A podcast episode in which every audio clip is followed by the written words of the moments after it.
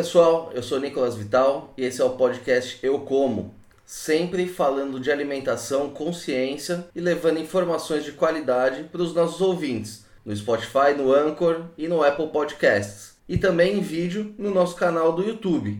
Já segue a gente? Não? Então não se esqueça de se inscrever nos nossos canais. Hoje nós vamos falar sobre um alimento que está na moda, mas não é uma unanimidade. Para uns é evolução da carne, uma experiência única. Para outros, não passa de carne velha. Eu estou falando da carne maturada a seco, também conhecida como Dry Aged Beef. Um tema ótimo para essa sexta-feira. Vamos ver o que a ciência diz sobre isso e nos preparar para o churrasco do fim de semana, com dry age ou sem dry age. Aí é com você. E para discutir esse tema, nós vamos conversar com a doutora Renata Tieco Nassu, que é engenheira de alimentos, com PhD em tecnologia de alimentos e professora da Unesp em Araraquara. A doutora Renata é pesquisadora da Embrapa Pecuária Sudeste, onde atua principalmente em pesquisas relacionadas à qualidade e segurança de alimentos, com foco em carnes e leite, e também análise sensorial de alimentos. Doutora Renata, muito obrigado por aceitar o nosso convite. É uma honra ter você com a gente aqui hoje. Bom dia, eu que agradeço o convite. Doutora, uh, ah, para a gente começar a conversa do começo, né? O que, que é essa tal carne maturada seco ou dry aged que está tão na moda? É, a carne maturada seco, é, como todo, todos devem conhecer, né, a gente tem um processo de maturação é, com uma carne que é embalada a vácuo, que é aquela que a gente encontra normalmente no supermercado. No caso da carne maturada seco, é, ela é feita sem embalagem, né, em condições controladas de temperatura, de umidade e também de ventilação. Né? Então depende da velocidade do ar e todos esses parâmetros. E aí ocorre o processo de maturação dentro de uma câmara onde a gente possa controlar esses parâmetros. E doutora, quando que surgiu essa tendência? Por que, que resolveram maturar a carne sem embalagem? É, na realidade, é, esse processo é um processo antigo, né? Ele, aliás, ele veio antes né, da embalagem. Aí ele era maturado, né? Já foi maturado sem embalagem, mas quando surgiram as embalagens a vácuo, hum, começaram a maturar a carne, né? Em embalagem a vácuo. E assim foi, né? Até então, até hoje, na realidade, né? Mas há um tempo atrás, há alguns anos, né, vamos dizer de 5 a 10 anos, começaram a aparecer de novo, né, a carne maturada seco e, e que é processada, né, é, e é servida em restaurantes no mundo inteiro, né, mas como um produto de especialidade e não como um produto que a gente encontra normalmente no supermercado, como a carne maturada vácuo. E quais são os sistemas utilizados para fazer essa maturação a seco? Os processos para a gente fazer a, maturação a seco, então, é como eu falei, né? A gente precisa de uma câmara, né, onde a gente possa controlar temperatura, umidade e ventilação. E você usa né, peças de carne e coloca lá dentro por um tempo determinado.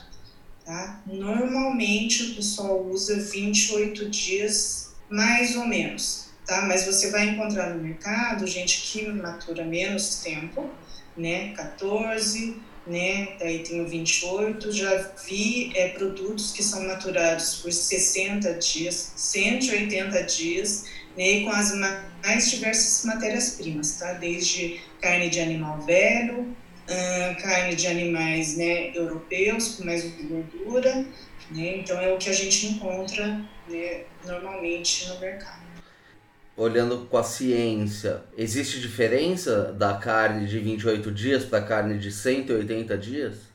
É, na realidade, quando a gente tem a maturação, né, tanto faz se ela é maturada seco ou ela é maturada vácuo, o que que acontece?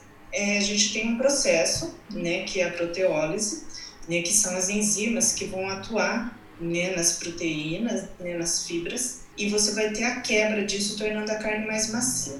Então, é, quanto mais tempo, mais proteólise você vai ter, mais macia vai ser a carne. Só que com o decorrer do tempo, né, você pode ter outras alterações que não são desejadas. Tá? Então, formação de sabores diferentes, que não necessariamente são, é, são adequadas ou não.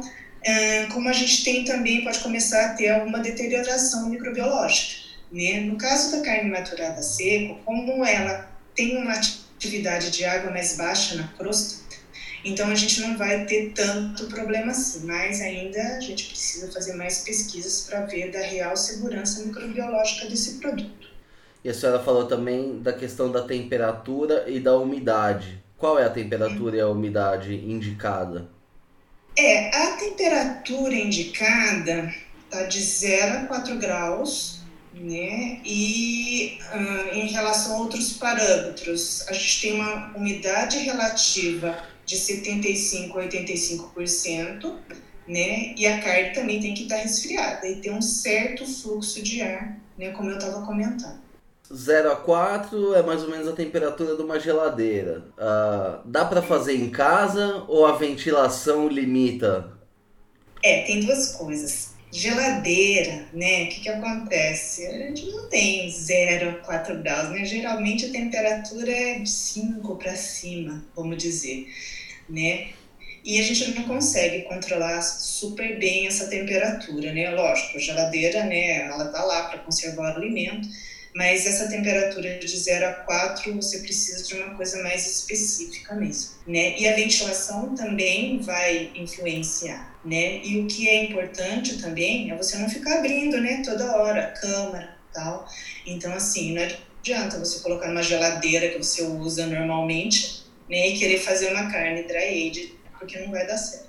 Mas uma coisa que sempre uh, chama a atenção, quem já viu né, uh, nesses açougues as peças de carne, é que elas, elas não são bonitas quando elas estão cruas ainda, quando elas estão em preparação. Mas o que chama muita atenção é que quando a gente deixa uma carne, enfim, uma semana na geladeira, ela começa já a cheirar mal, a, a, a começa a estragar, muda o gosto. Por que que no caso do da Age, ela cria aquela crosta e, e, se mantém por dentro? A umidade e a temperatura, né? E como eu falei para você, realmente na geladeira você não tem essa temperatura tão baixa. Então, assim, 4 graus já é uma temperatura que está lá no limite. Então, resolve você deixar na geladeira. Você tem que ter uma temperatura mais baixa, mas que também não congele a carne. Então, é 0 a 2 né, que eu recomendaria na realidade, né, é a temperatura que a gente tem que controlar, porque senão não dá certo. E é, essa carne que você falou, ah, que a gente coloca lá na geladeira, coisa e tal, nanana, ela é uma, não é uma peça grande, né? Então, assim, ela tá mais sujeita, ela foi manipulada, porque o que que acontece? A carne, ela é estéril por dentro né? Mas na hora que você manipulou, cortou, fez bife, né? daí ela já teve, né, algum contato, né, com o exterior. Então, né, a gente está rodeado de microorganismos e tal. Então, assim, é... e a umidade também conta muito, né? Ela ser mais seca, ter essa umidade de até 85% para baixo. Né? Então, assim, uh, senão você não consegue. E a ventilação realmente ela conta bastante, que é o que a gente não tem na geladeira. Então é necessário uh, fazer essa maturação com peças maiores, né? Não dá para querer maturar um, um, um bife. É, então, o que, que acontece? Se você usar um bife ou usar uma peça pequena, você vai ter muita perda, não vai sobrar nada. Por isso que você usa uma peça grande e você já deve ter notado. Geralmente com osso, né? Aliás, geralmente não, é com osso. Porque o osso, ele vai proteger né? Aquele pedaço da carne que está em contato com o osso não vai secar tanto que nem aquela que está sem osso. Né? Então, assim, você sabe que vai ter então menor perda. Então, é melhor você usar uma peça maior para ter menos perda. Que eu falei que é mais ou menos, né? A gente estima que seja mais ou menos 20%, que é bastante. 20%? Então acaba sendo um desperdício de carne, né? Fazer isso. É, na realidade sim, e vou falar para vocês, existem vários estudos também, né, que o pessoal lógico, né? Isso daí não deixa de ser um problema. Para aproveitar esse tipo de produto, ah, transformar em pó, né? esterilizar e transformar em outro produto, né? É, eu cheguei a ver isso em alguns estudos científicos que o pessoal apresentou em eventos né, científicos e tal. Mas o pessoal ainda está estudando o que fazer com isso. Mas, mas também existe é, a possibilidade de você desenvolver estudos para diminuir essa perda, né? Então, assim, achar a combinação certa dos parâmetros, uh, usar outros tipos de maneiras de secar essa carne, né? Então, assim, uh, o pessoal tem ido atrás disso, né? Porque realmente é muito complicado você ter essa perda tão grande. E a carne, de fato, ela fica mais macia? Isso é uma coisa comprovada cientificamente ou é sensorial? Existe teste de laboratório para saber se ela está mais macia? Oh, existe. Então, é, acho que eu já devo ter comentado o que, que acontece. Independente do tipo de maturação que você fizer, seja no vácuo ou seja na maturação a seco, você vai ter a carne macia. Isso vai depender do tempo apenas. Tá? Então, assim, em relação a maciez, existem trabalhos científicos, não tem diferença, tá? É macio da mesma maneira, né? É que a maciez não depende só disso também, né? Depende de outros fatores, mas, assim, é, de qualquer maneira, seja ela maturada a seco ou maturada a vácuo, né? A maciez vai ser, né? Vai ser macia do mesmo jeito. Ah, você estava perguntando também se tem maneiras de medir isso. Então, a gente tem duas maneiras de fazer isso: por equipamentos. Né? A gente tem um equipamento que chama texturômetro, então ele mede a textura. Quanto menor né, o valor que você tem, mais macia a carne. Então, isso daí é feito né, protocolos né, recomendados. E também você pode fazer análise sensorial. Né? Então, assim, você pega a carne, uh, assa de uma maneira padrão, né, serve de uma maneira padrão para as pessoas, se pede né, dentro de uma escala para a pessoa dizer né, o quanto é macia essa amostra. Você pode fazer isso com painéis descritivos com pessoas treinadas, né, que você dá um padrão para ela, olha, essa carne é dura, essa carne é macia, né, e ela dentro dessa escala ela vai medir isso como se fosse um equipamento, na realidade, e a gente tem equipamento também. Ah, outra coisa que a gente pode fazer é estudo de consumidor. Né? Então, com maior número de pessoas, pessoas que não são treinadas, né? Mas daí a gente precisa de bastante gente, mais de 100 pessoas. E aí elas vão também dizer se essa carne é macia ou não, né? Na realidade, assim, ah, se ela gostou ou não gostou da textura, por exemplo, né? Então, assim, Geralmente, né, quanto mais macia, mais a pessoa gosta. Eu que eu saiba, né, nunca vi gente falando assim que gosta de carne menos macia, vamos dizer. Meu colega meu fala que não gosta, que a gente fala que a carne é dura, é menos macia. Então, mas essa questão de ser mais macia, menos macia é um pouco subjetiva, né? Porque você pode pegar uma carne convencional é, Angus e comparar com uma Dry Aged Nelore, que teoricamente é mais dura. Dá para comparar uma com a outra? Hum, não necessariamente. Ó, se você fizer um teste cego, nem não falar o que, que é, e não falar se é Angus ou se é Nelore ou qualquer coisa, e se as duas estiverem macias, a pessoa não vai saber, não vai perceber. O que acontece, não sei se você sabe isso, né, uma coisa que né, a gente também, por intuição, saberia, que o psicológico conta muito também, né? Você falar que um negócio é tal coisa, e a pessoa, ah, então é melhor né? Então existem estudos também em relação a isso. A gente faz estudos com rótulos também, né? Coloca lá uma informação ou não. E isso influencia bastante. Preço também influencia bastante na compra, né? Então esse psicológico ele conta bastante também. Então você fazer um teste cego ou você falar a informação, né? Falar o que que é o produto, isso daí vai dar diferença também, certeza. E doutora, uh, na questão do sabor, também é, é possível fazer uma, uma medição em laboratório ou aí é 100% sensorial?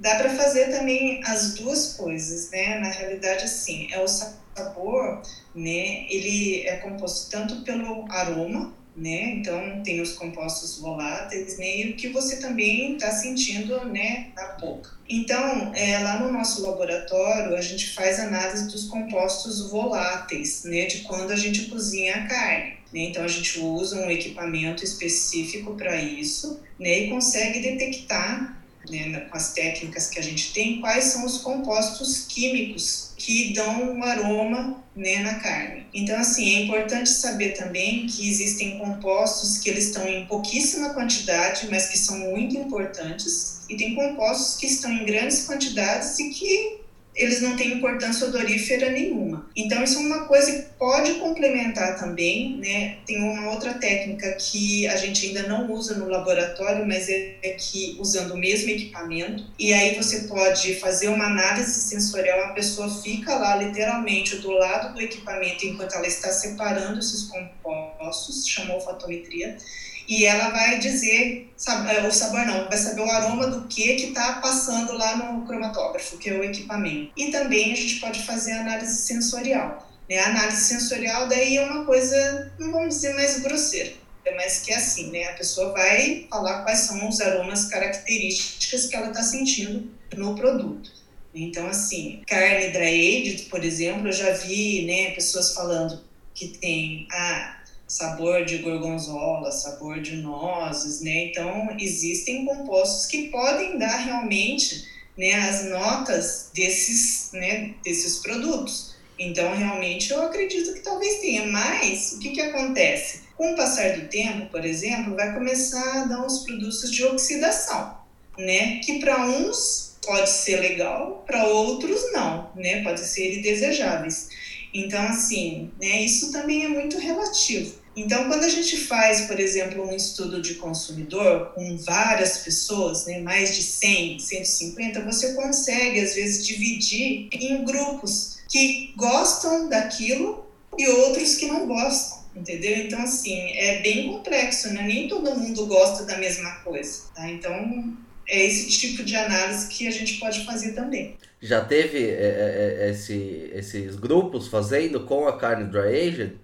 É, na realidade, assim, a gente ainda não fez nenhum teste de consumidor com bastante gente, né? A gente ia fazer agora, na realidade, né? Com um dos é, é, os estudos que a gente estava fazendo, mas ficamos paralisados. Por enquanto, não pode ter aglomeração. Né? A gente pretende fazer mais estudos para frente, inclusive esse daí que eu falei para você, que a gente separa os compostos no cromatógrafo e depois a gente usa um painel treinado para sentir o aroma, né? para ver realmente qual que é né, o impacto disso né? Porque o que, que acontece? Existe muita controvérsia, né? Tem uma parte de pessoas que fala que tem impacto no sabor e dizem, né, tem uma hipótese que, né, como você está secando a carne, existe uma concentração dos aminoácidos, né? E daí você sente um sabor diferente, né? E também no decorrer do tempo você vai ter compostos, né? Então tem tanto essa parte descritiva quanto do consumidor. Então, uma coisa que é, a gente pretende né, trabalhar ainda mais para frente para ver realmente isso. Porque existe um questionamento, né? O pessoal que trabalha né, com essa parte de ciência com carne graede fala assim, ah, mas então, será que vale a pena mesmo? Enfim, né? Mas assim, por enquanto que eu saiba, né, essa, esse produto ele está aí no mercado, nem que seja para um nicho, ele está sendo vendido, né? Então assim, é, chegou de, às vezes, ir no local e falar assim, ah, então eu queria experimentar, tal, ah, acabou, né, chegou, mas não tem mais, né, então assim, mas se você reparar, né, os produtos que existem no mercado, eles podem variar muito também, por causa do tempo, por causa do parâmetro, pro, né, tempo que foi maturado.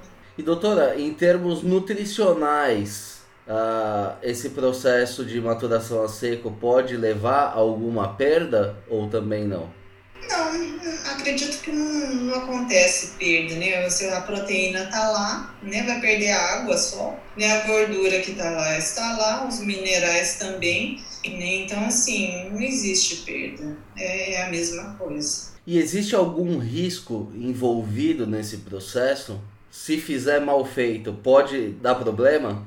É, então, é, ainda está sendo estudado então em relação ao produto, né, à segurança dele. Então assim, tanto para carne maturada, né, a seco, quanto a vácuo, você vai ter um crescimento de microorganismos.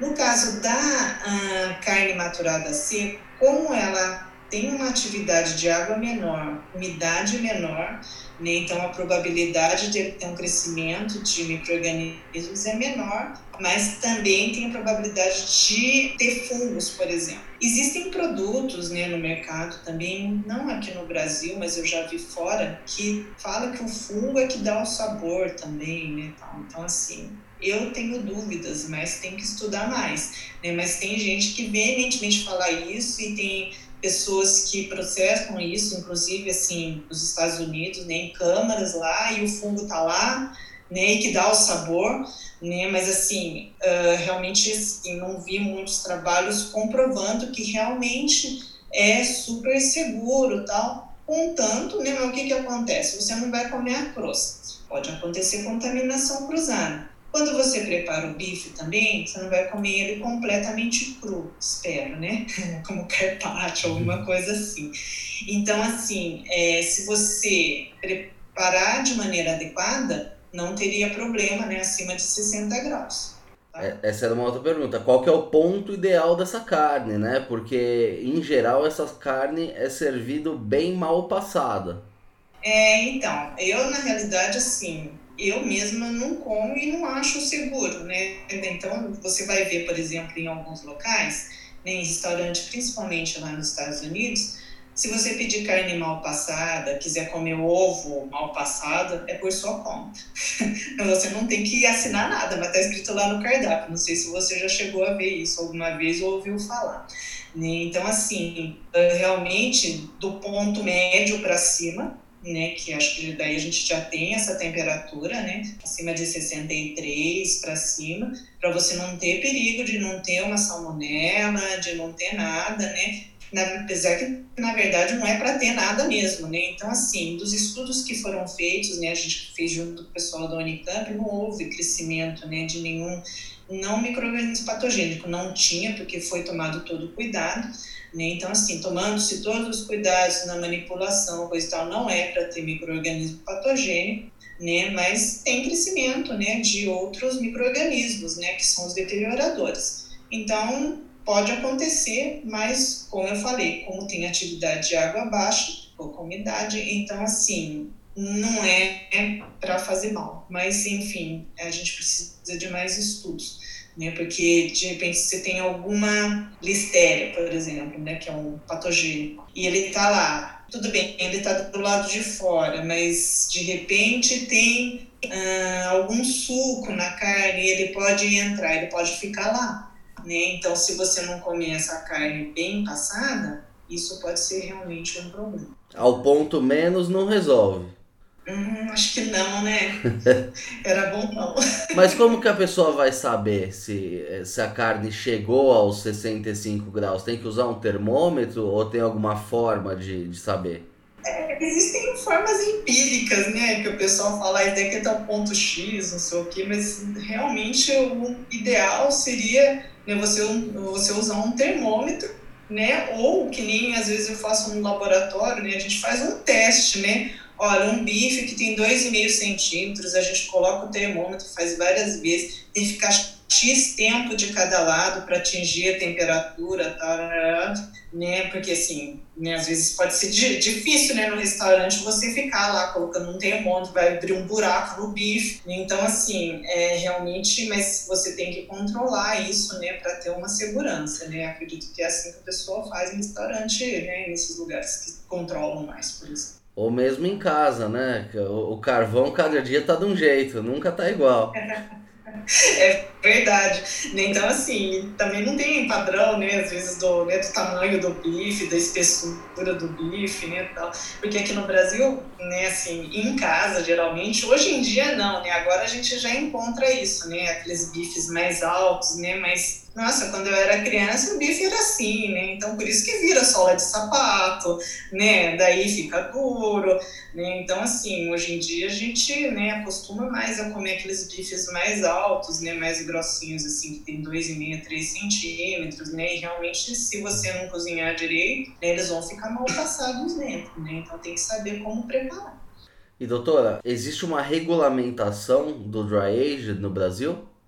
É, não existe uma legislação específica né, para o dry age, mas o Ministério da Agricultura, em março de 2019, né, praticamente um ano atrás, é, numa relação de inovações tecnológicas, ele tem um termo de não objeção para processamento desse produto, né, que consta aqueles parâmetros que eu falei para você aqui no início da nossa conversa, né, que estabelece uma faixa de temperatura para processamento, uma faixa de temperatura de umidade relativa, mas não fala exatamente qual é, mas que tem que estar tá dentro disso daí, né, e tem que ter alguns parâmetros que, aliás, não foram definidos, sensoriais, né, por exemplo, né, mesmo físico-químicos, né, todas essas coisas, pH, atividade de água, mas ele fala assim, olha, ele tem que ser feito tomar X tempo, né, então deixa eu ver aqui qual que é o tempo que eles estão, eles estabelecem, ó, a, a maturação entre 21 e 45 dias, tá, que é o que eles recomendam. Então, existe alguma coisa em relação a isso que deve estar caminhando para uma legislação específica, porque enquanto você não tem essa legislação específica, não tenho certeza se só com o termo de objeção você pode fazer isso industrialmente. Hoje, quem pode fazer? Açougue só. É em açougue, né, em pequenos estabelecimentos, e ainda muito dependente também da vigilância sanitária né, do município né, tem locais que não tem problema, agora tem locais que né, a gente tem conhecimento que mandaram descartar todas as amostras por, falar que não atende à legislação. Então, isso depende muito da interpretação. Né? Então, assim, é, existem várias coisas né, então, que você tem que recomendar em relação ao preparo, né, ver como é que você está fazendo. Tal. Então, assim, né, mas é, esse tema de não objeção já trouxe alguma luz né, em relação ao processamento, tal, além de você ter que seguir todas as regras de boas práticas de fabricação, né, que é inspecionado pelo pessoal da vigilância do município onde você está. E no resto do mundo, como que é essa questão da, da legislação? Tá no mesmo pé também? Olha, hum, eu estive com pessoas de vários locais né, que fazem pesquisa com isso se não me engano, surgiu alguma coisa na Austrália. Nos Estados Unidos eu não tenho certeza se tem alguma coisa, mas na Austrália eu cheguei a ver.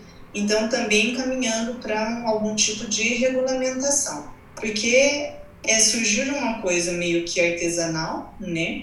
Que é feito artesanalmente, não é feito em grande escala em indústria, né? inclusive por causa de custo, essas coisas. Então, assim, é, o pessoal estava caminhando para isso, mas isso já faz um tempo que eu tive com esse grupo. Né? Ano passado também tive um grupo dos Estados Unidos que trabalha muito com isso em relação né, à, à pesquisa né, com carne dry Então, assim, é, a gente não tem legislação em todos os países, não. Tá? Então, assim, a gente deve caminhar para isso e talvez eu esteja meio desatualizada né, tem alguma coisa em outros países agora no momento, né? Eu tenho que dar uma olhada. E doutora, já indo para a nossa reta final aqui, agora não se limitando ao dry aging, a gente vê que a, a o brasileiro começou a aprender a, a, comer uma carne melhor, né? Não sei se é porque a gente teve mais acesso ou se o rebanho melhorou. A carne, de fato, ela tá ficando melhor ou a gente que tá tendo acesso a, a um produto diferenciado? Na minha opinião, eu acho que são as duas coisas, né? Na realidade, assim, com programas de melhoramento genético, cruzamento, né? Você vai ter animais com bom desempenho, que é o que interessa para o produtor, né? E também vai ter animais de boa qualidade e com todos aquelas, né? Aqueles parâmetros de produção, né? Além dos usuais, que é na parte de bem-estar, né? Na parte de dieta, né? De nutrição animal né, que você vai ter ótimos animais, né, você faz tudo direitinho lá na produção, também né, aplicando regras de bem-estar e daí você, até chegar no figurino, né, no modo de abate, né, que tudo bem é padronizado e tal, né, de modo que você tenha, né, não tenha nenhum problema, né, pós-abate também. Então, assim, eu acho que é o conjunto de tudo. E também o acesso, né, a esse tipo, a informação, né, aumentou bastante, eu acho que mudou muito de alguns anos para cá, né, e então eu acho que é um conjunto de todos esses fatores. E realmente, o dia que você experimenta né, uma carne de boa qualidade, você nunca mais vai querer comer uma carne, uma qualquer carne. Né? Então, assim, lógico que o preço também ele vai balizar muito, né? Então, aquela carne commodity que você encontra ainda no supermercado tal, mas você vê. Ah, eu estava no supermercado outro dia e fiquei pensando se as pessoas realmente sabem. É carne de, de animal europeu. Eu fiquei olhando aquilo no supermercado e fiquei pensando se minha mãe ia se interessar por isso, entendeu? Mas assim, se tá lá, às vezes a pessoa, ah, deve ser bom, porque é europeu, né? Então assim, né? Mas geralmente são cruzas que o pessoal tem usado, né? Você não precisa falar de raças específicas, mas que o pessoal faz animais tricross, né? E que consegue um animal, né? De boa performance e né, que fornece carne de boa qualidade, mas independente da raça, né, existem vários estudos né, que o pessoal tem feito manejando todos os parâmetros de produção que você vai ter carne de altíssima qualidade, inclusive né, dos, dos animais que são maioria aqui no Brasil, que são aqueles que vêm do pós-índicos, né, que são menores etc., que fazem a maior parte do rebanho, né, que você tem, pode ter carne muito boa. Muito bem. O papo tá ótimo, mas infelizmente o nosso programa já está chegando ao fim. Doutora, para fechar, comer uma carne dry aged é uma boa ideia nesse fim de semana que está chegando? Ah, se você tiver acesso, você achar no açougue, eu acho que sim. né? É muito bom. A gente fez no laboratório também, né? Eu recomendo, né? Eu acho que deve experimentar, certeza. Muito bem, pessoal. Essa edição do podcast Eu Como vai ficando por aqui. Se gostou da entrevista, não esqueça de seguir os nossos canais no YouTube, no Spotify ou na sua plataforma de streaming favorita. Aproveite e siga também a gente no Facebook e no Instagram. Lembrando que esse podcast tem o patrocínio da Crop Life Brasil e volta com a sua programação normal na próxima terça-feira.